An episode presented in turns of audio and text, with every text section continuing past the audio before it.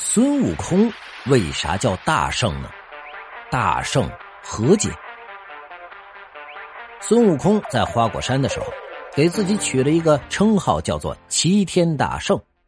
这个称号里面的“齐天”两个字很容易理解，与天同齐嘛。那大圣是什么意思呢？原著里没有详细说，我们呢可能也没往深处想，反正就这么一直叫着。今天呢，我就给你们讲讲。什么是大圣？还可以顺带讲一讲另外两个关联的概念，一个是佛，还有一个是仙。因为成圣、成佛、成仙，分别是儒、释、道三家的最高追求，也是中国人生命的三种境界。其实啊，孙悟空的大圣这两个字，那不是随便取的。作者在给孙悟空设计这个称号的时候，那是经过仔细考虑的。大圣和圣，那基本上就是一个意思。古人喜欢在单字面前加个大字，表示尊重，比如大王、大帝、大圣，或者说圣是儒家追求的最高境界。儒家经典《荀子》里面说呀：“人有五夷，有庸人，有士，有君子，有贤人，有大圣。所谓大圣者，如通乎大道，应变而不穷。”辩乎万物之性情者也。这意思就是说呀，人分五种，最高境界是大圣。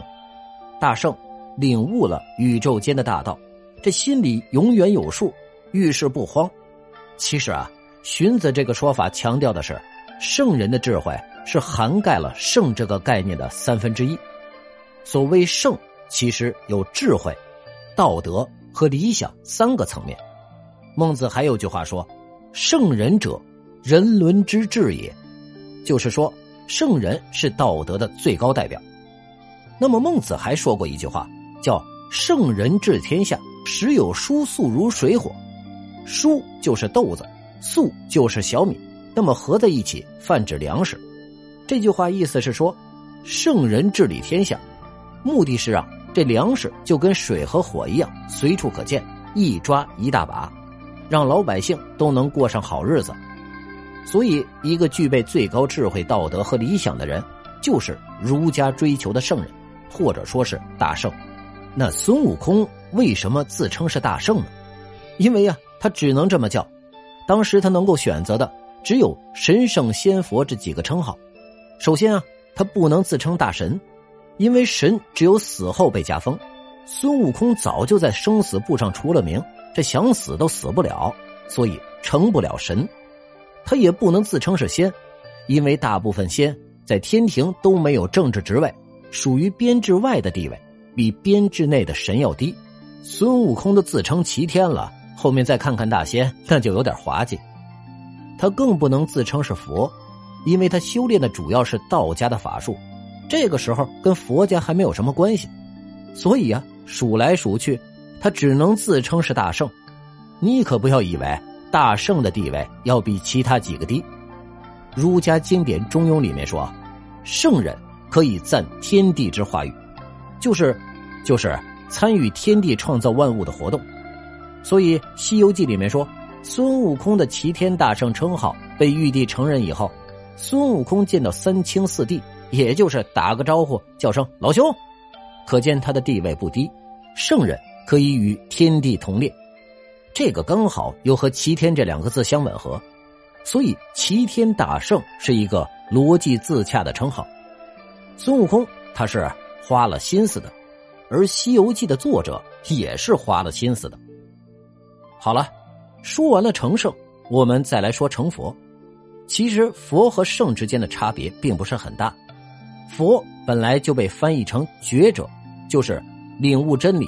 具备大智慧的人，只是儒家圣人的大智慧是关于俗世的智慧，因为儒家只关注现实世界，但佛可以看透宇宙和轮回，最终脱离轮回，这就叫以智慧故不往轮回。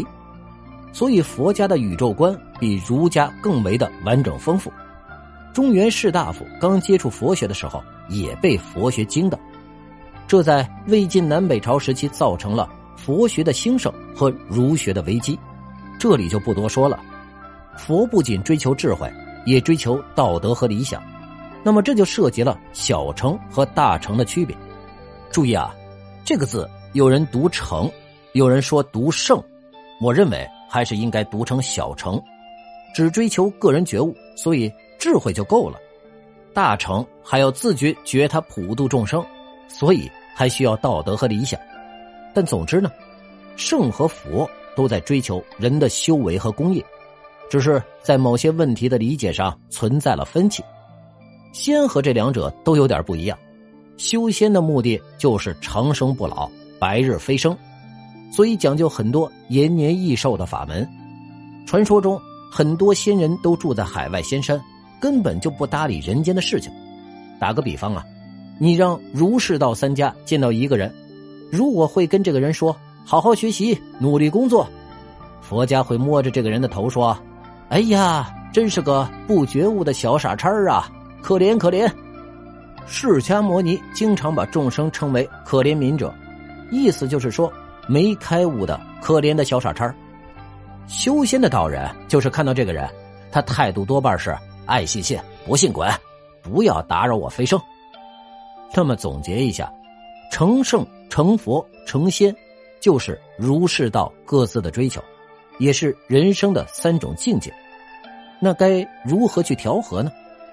南宋的宋孝宗有句话说得好，叫“以儒治世，以佛治心，以道治身”，就是处理日常事务，那要跟圣人学；管理自己的内心，那要跟佛陀去学；养好自己的身体，那要跟道家去学。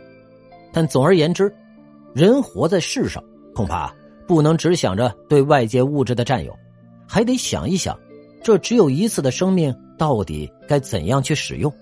这一辈子，到底想成为一个怎样的人？